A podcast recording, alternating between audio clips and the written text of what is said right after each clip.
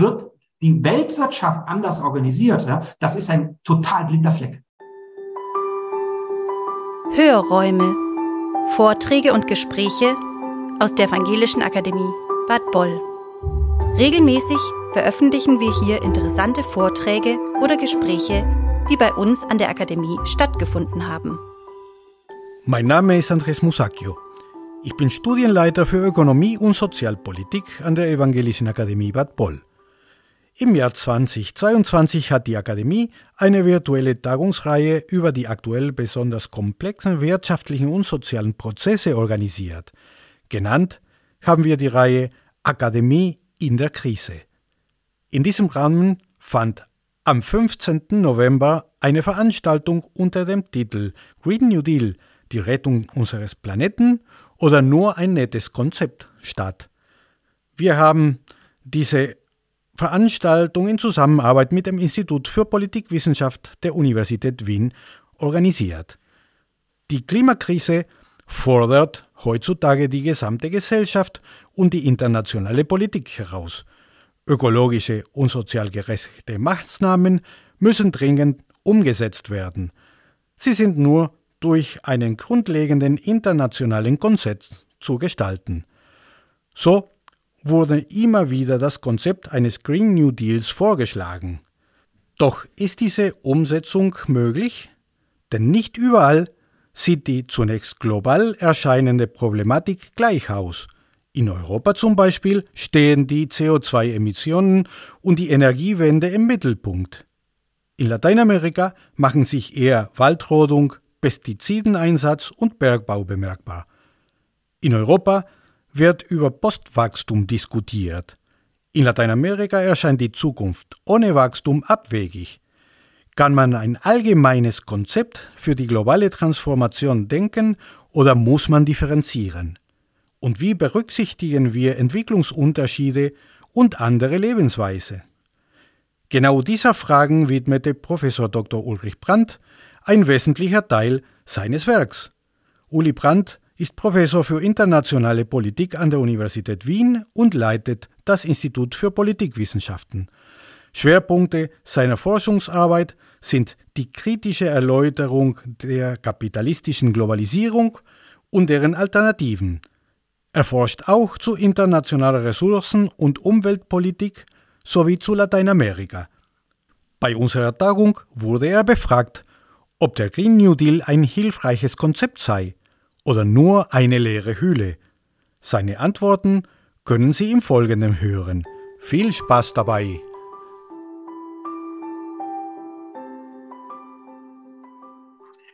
Die Titelfrage von Andres Musak ist natürlich rhetorisch gemeint. Die Rettung des Planeten oder nur ein nettes Konzept. Es ist natürlich weder noch. Ähm, und meine These wird sein, ähm, ich will das in meinen 20 Minuten ausführen, der Begriff des Green New Deal hat verschiedene Bedeutungen. Es gibt aber einen Bedeutungskern, den möchte ich ähm, äh, darlegen.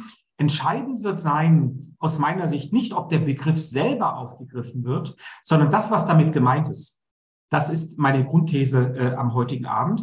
Steffen Lehndorf wird uns nachher darstellen, dass ähm, sozusagen die historische Semantik des New Deals gerade im angelsächsischen Raum relativ stark ist. Aber beispielsweise, ich glaube, Conny Hildebrandt ist ja auch da, die Rosa-Luxemburg-Stiftung oder Bernd Rieksinger haben ja viele ähm, Arbeiten äh, dazu gemacht, dass es im deutschsprachigen Raum nur begrenzt verfängt und es vielleicht andere Begriffe sind, wie, wir haben gerade eine sehr intensive Debatte um Vergesellschaftung, sozial-ökologische Infrastrukturen, Degrowth, der Begriff ist von Andres schon genannt worden. Sogar der Begriff des Ökosozialismus, wenn wir an die Beiträge von Klaus Dörre denken äh, und, äh, und anderes. Also mein Punkt wird sein, ich will jetzt die Debatte, zentrale Debattenbeiträge zum ähm, Green New Deal Ihnen präsentieren. Und zwar auch etwas historisch. Ein paar Namen, ein paar Sachen sind auch schon gefallen in der Einleitung. Ähm, und ähm, sozusagen dann sollten wir weiter diskutieren, auch was die ähm, sozusagen was der Nutzen ist. Aber mein Punkt wäre weiterhin, der Nutzen der Bedeutung dessen, was damit gesagt wird. Ob wir am Ende auf andere Begriffe kommen, das müssen Akteure, Akteurinnen dann im politischen Prozess ähm, äh, sozusagen auch ein Stück weit bewahrheiten. Oder Miriam Lang wird ja nachher mit dem Pacto Ecosocial oder Pacto Ecosocial y Descolonial del Sur ja genau nochmal aufzeigen, wie in bestimmten historischen Konstellationen Begriffe aufgenommen werden, äh, auch andere nicht. Ich hoffe, diese Doppelbewegung wird klar. Und dann möchte ich ähm, im zweiten Teil, eher die letzten fünf Minuten des Beitrags, ein paar Verkürzungen ähm, äh, an, sozusagen andeuten. Ja, gar nicht, um jetzt den Begriff runterzumachen, sondern ich glaube, es ist in der Sache, sind es unglaubliche Probleme, an denen wir weiterarbeiten müssen, sowohl politisch, analytisch äh, und eben auch in solchen äh, Veranstaltungen. Das wird sozusagen ist ähm, ein bisschen mein Beitrag. Der Begriff des Green New Deal geht im deutschsprachigen Raum ja eigentlich schon auf die 1990er Jahre zurück. Ähm, Willy Brüggen, ähm, Friede Otto Wolf, manche werden sich erinnern, haben das versucht, sozusagen innerhalb der Grünen einzubringen. Die jüngere Debatte kann aber datiert werden auf 2007. Und das ist, glaube ich, ganz wichtig. Die sogenannte Green New Deal Group, eine britische Gruppe, hat von einer Dreifachkrise. Heute sagen wir multiple Krise. Ich finde es gerade sehr interessant, wie der Begriff der multiplen Krise Konjunktur hat. Ich habe 2009 selber mal eine kleine Studie gemacht für die Böll Stiftung, aber ich habe den Eindruck, jetzt die letzten Wochen, Monate kommt er ganz stark. Also die Green New Deal Group hat 2007 von einer Dreifachkrise gesprochen. In der Krise, Finanz- und Wirtschaftskrise, wir haben eine Krise der Finanzmärkte, eine Krise des Klimas und eine Energie- oder Energiepreiskrise. Ja, ein sehr aktuelles Thema und haben dann Vorschläge gemacht, haben Sie bitte im Hinterkopf, angelsächsisch, äh, also britisch. Es braucht eine Regulierung der Finanzmärkte. Das war die Konjunktur damals von Attac, globalisierungskritischer Bewegung. Es braucht erneuerbare Energien. Ja, genau, Pettifor. Und es waren ganz wichtig massive öffentliche Institu äh, Investitionen. Ne? In, in, sehr, in einer sehr privatisierten Gesellschaft wie der britischen hat das ähm, verfangen. Klimafreundliche Jobs, da übrigens auch ein ganz wichtiger Topos, der aus meiner Sicht heute ein bisschen am Rand ist. Ich habe jetzt von 2007 gesprochen. 2018 hat die sogenannte Sunrise-Bewegung, eine radikale äh, Bewegung, ähm, öffentlichkeitswirksam diesen Begriff wieder aufgenommen. Und dann hat, wie Andres schon sagte, äh, Alexandra Ocasio-Cortez und ähm, Eduardo, Edward Markey haben das dann ins Repräsentantenhaus, also linke Vertreterinnen der Demokraten, eingebracht haben das aktualisiert, diesen Vorschlag, und haben auch nochmal ganz stark gesagt, wieder öffentliches Investitionsprogramm, erneuerbare Energien, Gesundheitssektor, ne, etwas, was im, im, im deutschsprachigen Raum gar nicht so dramatisch ist, den Gesundheitssektor entprivatisieren, äh, gesunde Nahrungsmittel und auch wieder die Jobs. In dieser Konjunktur 2018, also das ist sozusagen die jüngere Verwendung des Begriffs, die wurde dann richtig wichtig, als Bernie Sanders der auch zum linken Flügel der Demokraten, Demokratin gehört in, in den USA, das sozusagen zum, zum zentralen ähm, Thema seines äh, Vorpräsidentschaftswahlkampf gemacht hat, 2020, den er ja gegen ähm, ähm, Biden verloren hat. Auch hier wieder ähm, Investitionen, und ganz wichtig bei Sanders waren ähm, 20 Millionen neue und gewerkschaftlich organisierte, organisierte Jobs. Ein ganz wichtiger Topos, also klimafreundliche Jobs, 20 Millionen, das ist eine richtig große Nummer. Die Leute sollen umgeschult werden, sollen sichere, äh, eine sichere Transition, einen sicheren Übergang in andere Arbeitsplätze bekommen. Ähm, erneuerbare Energien. Ich wiederhole es jetzt bewusst, ja, weil ich will ja argumentieren, es gibt einen Bedeutungskern. Also ich hoffe, Sie langweilt das nicht, sondern ich will Sie darauf hinweisen, da gibt es immer wieder Punkte, die auftauchen öffentlicher Nahverkehr, gutes öffentliches Verkehrssystem.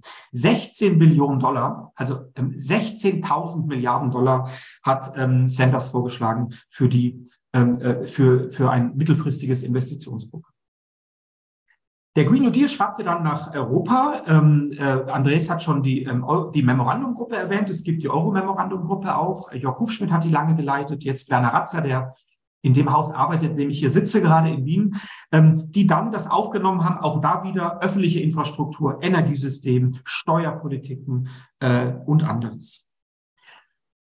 Juliane Schumacher, eine äh, Kollegin, die für die Rosa-Luxemburg-Stiftung eine Studie gemacht hat, hat das mal zusammengefasst. Ich komme zu einem kleinen Zwischenresümee und hat argumentiert, im Kern der neueren Green New Deal-Debatte steht Dekarbonisierung, also Klimapolitik, vor allem über erneuerbaren Energien, die Macht der Finanzmärkte und der Finanzmarktakteure zurückdrängen und vor allem der Staat soll ähm, eine starke sozial-ökologische Infrastruktur schaffen. Also ich hoffe, Sie haben jetzt in meinen ersten fünf Minuten schon gemerkt, gerade über die Wiederholung, ja, das sind starke Bedeutungskerne der Debatte um den Green New Deal. Und das ist gerade nach Jahrzehnten der neoliberalen Staatskritik, wo ja gesagt wurde, der Staat soll Nachtwächterstaat sein, die Märkte machen das besser, gar nicht zu unterschätzen. Das ist sozusagen diese, diese Renovierung, dieses Vertrauen in Staat Steffen wird das gleich noch als Brücke zu den 30er machen, ja ein ganz zentraler Aspekt ist. Neu scheint mir, das ist wirklich ein neuer Aspekt, ähm, hat mich mit Steffen vor ein paar Wochen auch in, in Wien, also auch online in Wien diskutiert. Es ist eben nicht nur der Staat, sondern die neueren Konzepte setzen ganz stark auf soziale Mobilisierung. Also es gibt eine Erfahrung, ne, denken Sie an Klimagerechtigkeitsbewegungen in Deutschland, Ende Gelände, Fridays for Future und andere in Lateinamerika ja noch viel stärker, Anti-Extraktivismusbewegung. Es ist nicht nur der Staat, sondern es ist eine Erfahrung, dass staatliche Politik staatliches Handeln vor allem dann vorangetrieben wird, wenn es starke Protestbewegungen ähm, äh, gibt, die Alternativen ähm, auch formulieren. So, jetzt nochmal zur Bedeutung. Ich will gar nicht das Spiel machen, leere Hülle oder, ähm, äh, ähm, oder ähm, radikales Konzept. Aus meiner Sicht ähm, sind das die Bedeutungsteile, die ich vorgestellt habe. Ich sage auch gleich noch, was aus meiner Sicht fehlt. Ähm, für die Verwendung des expliziten Begriffs wäre ich im deutschsprachigen Raum skeptischer, auch wenn es eben äh, Rixinger und andere Memorandumgruppe versucht haben, ähm, als eben für den angelsächsischen Raum, weil es, ich glaube, das ist ein ganz wichtiger Punkt nachher für die Diskussion, weil es andere historische Bezüge gibt. Es gibt nicht diese historische Erfahrung, ich sage jetzt mal meiner Elterngeneration, ne, die zum ersten Mal in den 50er, 60er Jahren das, was wir als Fordismus bezeichnen, als Wohlfahrtskapitalismus, Massenproduktion, Massenkonsum diese Erfahrung gemacht haben. Das ist ja eine starke Semantik des, äh, des historischen New Deals. Ja? Der Staat kann in einer Krise über massive öffentliche Investitionen agieren, kann bestimmte Kapitalgruppen schwächen. Heute wieder Stichwort Regulierung der Finanzmärkte. Ähm, aber ich wäre skeptisch, ob es, ähm, äh, ob das sozusagen bei uns so verfängt. Zweiter Punkt, zweite Zwischeneinschätzung wäre, der die meisten Ansätze des Green New Deals bleiben, ich sag mal, Kapitalismus immanent. Sie setzen auf eine ökologische Modernisierung des Kapitalismus, in dem eben der Staat eine wichtige Rolle spielt, durchaus Kapitalinteressen zurückgedrängt werden. Aber die, der, der grundlegende Wachstumsimperativ, das, was Andres hat den Begriff genannt, was man als imperiale Produktions- und Lebensweise bezeichnen kann, das wird äh, nicht in Frage gestellt. Und trotzdem würde ich die Bedeutung des Begriffs halten, ich komme aus einer Tradition des radikalen Reformismus von Joachim Hirsch, der, wo argumentiert wird, wir brauchen radikalere Horizonte, aber es muss ja heute agiert werden. Und von daher würde ich sagen, das, was heute der Green New Deal als Bedeutungskern, als strategischen Kern benennt, meine ersten fünf Minuten, denken Sie zurück, das, ähm, das, ist, das ist wertvoll. Ja, und dann muss sozusagen in den politischen Konflikten darüber hinausgegangen werden, dass vielleicht Degrowth-Perspektiven, kapitalismuskritische Perspektiven und anderes stark gemacht werden. Soweit zur Skizze des Begriffs. Und jetzt würde ich ein paar Punkte, also vielleicht noch mein, ich sag mal, methodischer Hintergrund. Ich hatte, äh, ich hatte jetzt ein Jahr in Berlin äh, gelebt, ähm, war, ähm, genau, ich äh, sage jetzt zum letzten Mal Rosa-Luxemburg-Stiftung, weil das uns äh, hier sozusagen nahe ist, habe dort gearbeitet und habe mir die gesamte Debatte um Green New Deals, Alternativen und so angesehen. Und was ich Ihnen jetzt dargestellt habe, ist sozusagen der Kern äh, dieser Beschäftigung. Ich arbeite mit Markus Wissen gerade an einem Buch, wo wir das natürlich dann nochmal ausführlicher lesen. Also jetzt fünf Punkte, wo ich denke, dass wir in Anbetracht der Tatsache der hohen Akzeptanz, dass der Green New Deal, vor allem im angelsächsischen Raum, Ocasio-Cortez, ähm, äh, äh, Bernie Sanders, man könnte vielleicht auch die äh, Labour Party in Großbritannien nennen, und von den Sachen, von den Bedeutungen durchaus auch im deutschsprachigen Raum was aufreißt, wo müssten wir jetzt darüber hinausgehen? Erster Punkt. Äh, ich hoffe, der das wurde klar. Der Green New Deal hat eine Vorstellung, der Staat soll es richten. Der Staat kann über richtige Regulierung, richtige Gesetze, Steuergesetze, Regulierung der Finanzmärkte es umbauen. Was aber unterschätzt wird oder auch gar nicht thematisiert wird, überraschenderweise, ist die tiefe Verankertheit, die tiefe Akzeptanz in einer europäischen Bevölkerung, auch in einer US-amerikanischen Bevölkerung, einer auf Ausbeutung, auf Naturzerstörung basierenden Produktions- und Lebensweise.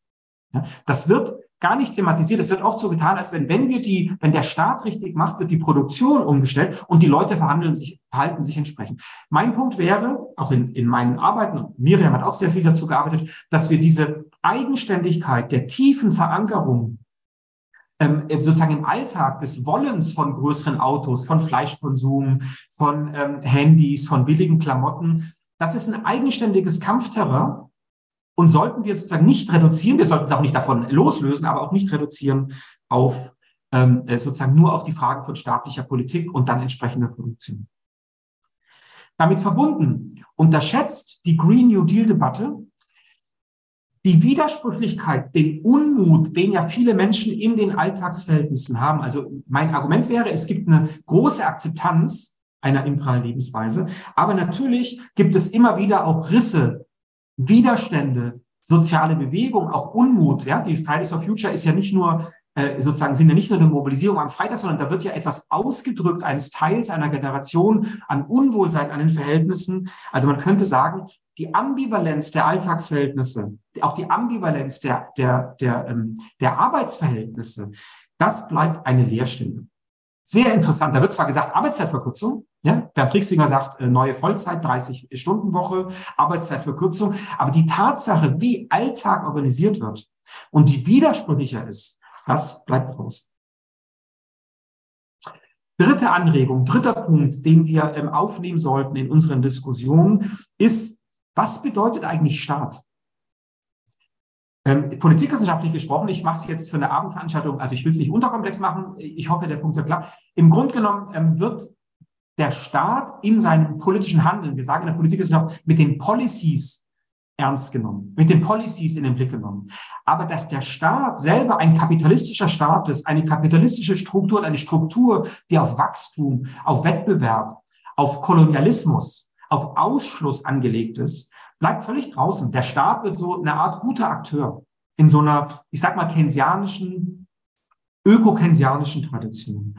Aber die Herrschaftsförmigkeit, die Ausschlüsse, gerade wenn wir an das Nord-Süd-Verhältnis denken, ne, dass der Staat, Joachim Hirsch hat das mal den nationalen Wettbewerbsstaat genannt, also ein Staat, der systematisch darauf getrimmt ist, ähm, hier in Deutschland, Österreich, Westeuropa Wachstum zu schaffen, eben auch zu Lasten anderer. Ne? Diese strukturelle Verankertheit äh, und die Ambivalenz des Staates, die wird aus meiner Sicht viel zu wenig in den in den Green New Deal Konzepten berücksichtigt. Also mein Punkt ist, wir brauchen staatliche Politik. Ne? Das, also ich will das nicht zurückweisen, aber wir müssen genauer in den Blick nehmen, wie wird eigentlich, was ist die Grammatik? Was ist die Grundlage von staatlicher Politik? Und da würde ich sagen, es ist eben gar nicht so sehr die, die radikale soziale ökologische Transformation. Es ist erstmal die Absicherung von Klassenverhältnissen, von Geschlechterverhältnissen, von Nord-Süd-Verhältnissen. Und das müssen wir genauer in den Blick nehmen. Oder heute die Debatte China, USA, neue Geopolitiken. Da geht es ja nicht um den sozial-ökologischen Umbau der Weltwirtschaft. Ne? Da geht es um knallharte äh, Geopolitik. Das bringt mich zu meinem vierten Punkt. Ähm, Andres hat es schon vorweggenommen, ich kann es nur noch mal unterstreichen und auch das wird Miriam gleich noch mal stark machen. Ich war wirklich überrascht. Also die Frage der, des unterkomplexen Staatsbegriffs, das hat mich jetzt nicht so überrascht in den Green New Deal Ansätzen. Und dass wir da aber viel kritische Staatsanalyse seit vielen, vielen Jahren haben. Aber was mich wirklich überrascht hat, ist die Ausblendung der internationalen Dimension. Auf der Ebene von Politik, nicht auf der Ebene von Analyse, ne? Globalisierung, äh, Lieferketten und so weiter. Aber auf der Ebene, wie wir uns Veränderungen vorstellen, bleibt der Bezugsraum weitgehend der Nationalstaat oder maximal EU-Europa. Und das fand ich wirklich ein interessantes Ergebnis. Also das, was das zentrale Problem, was du ansprichst, ähm, ähm, Andres, in der Einleitung. Wie wird eine Weltwirtschaft international koordiniert? Oder wir haben jetzt, ich bin Teil einer Arbeitsgruppe, neue Weltwirtschaftsordnung 2.0. Ne, es gab ja in den 70er Jahren sehr interessante Diskussionen um Weltwirtschaftsordnung. Wäre immer interessant, in einem Jahr eine Veranstaltung dazu zu machen. Also welche Ideen gibt es, die Weltwirtschaft anders zu regulieren, die Kräfteverhältnisse der Weltwirtschaft anders auch zu gestalten, ja weg von den Elon Musk ist gefallen, weg von den großen äh, äh, Players. Das ist ähm, interessanterweise ähm, äh, draußen, sondern das Internationale wird auf der Problembeschreibung reingenommen und auf der Ebene, wie agieren nun internationale Staaten. Also was ist die COP? Ne? Die COP in Ägypten, das ist die Ebene von internationaler Politik. Aber dass wir vielleicht ganz andere, viel radikalere Mechanismen brauchen, das ist äh, weitgehend draußen. Ich sage jetzt mal zugespitzt, eine Reorganisation der internationalen Arbeitsteilung. Ja, wie wird die Weltwirtschaft anders organisiert, ja, das ist ein total blinder Fleck. Das ist auch in Ägypten spielt das keine Rolle, sondern es wird jetzt so getan, als wenn, wenn die Regierungen sich einigen, wenn die Reduktionsziele ambitioniert genug sind, dann äh, äh, kann es funktionieren. Ja, und den fünften Punkt, und dann ist es auch schon, dann bin ich auch ähm, ähm, fertig und bleibe auch in meinen 20 Minuten, ist eben die Frage, ich will nochmal meine Grundidee vom Anfang äh, kurz äh, umreißen. Mir geht es gar nicht so darum, ob wir jetzt über New Deals oder Green New Deals oder linke Green New Deals oder anderes sprechen, sondern Was sind gesellschaftliche Aufbrüche, Bewegungen, und zwar nicht nur von sozialen Bewegungen, sondern beispielsweise auch von Parteien? Ne? Was würden, ich sag mal, progressive Kräfte in der deutschen Regierung, da denken wir natürlich jetzt mal eher an die Sozialdemokratie, die Grünen als an die FDP, oder hier in Österreich die Grünen in der Regierung. Wie agieren die, um an den Kern der ökologischen Raserei ranzukommen? Und dann ist die Frage, ob es Begriffe gibt, die Orientierung stiften, die leiten, die diese Politiken, diese Erfahrungen von Bewegung, von Politik, von NGOs ähm, verdichten. Das, das wäre, dann würde der Begriff des, des Green New Deals tragen. Ich wäre noch skeptisch. Vielleicht müssten wir, das ist jetzt schon meine Schlussbemerkung, ähm, haben wir oft diskutiert, vielleicht müssten wir gar nicht den großen Begriff suchen, sondern Teilbereichsbegriffe. Also solidarische Mobilität für den Mobilitätssektor, Ernährungssouveränität für den Landwirtschafts- und äh, Agrarsektor.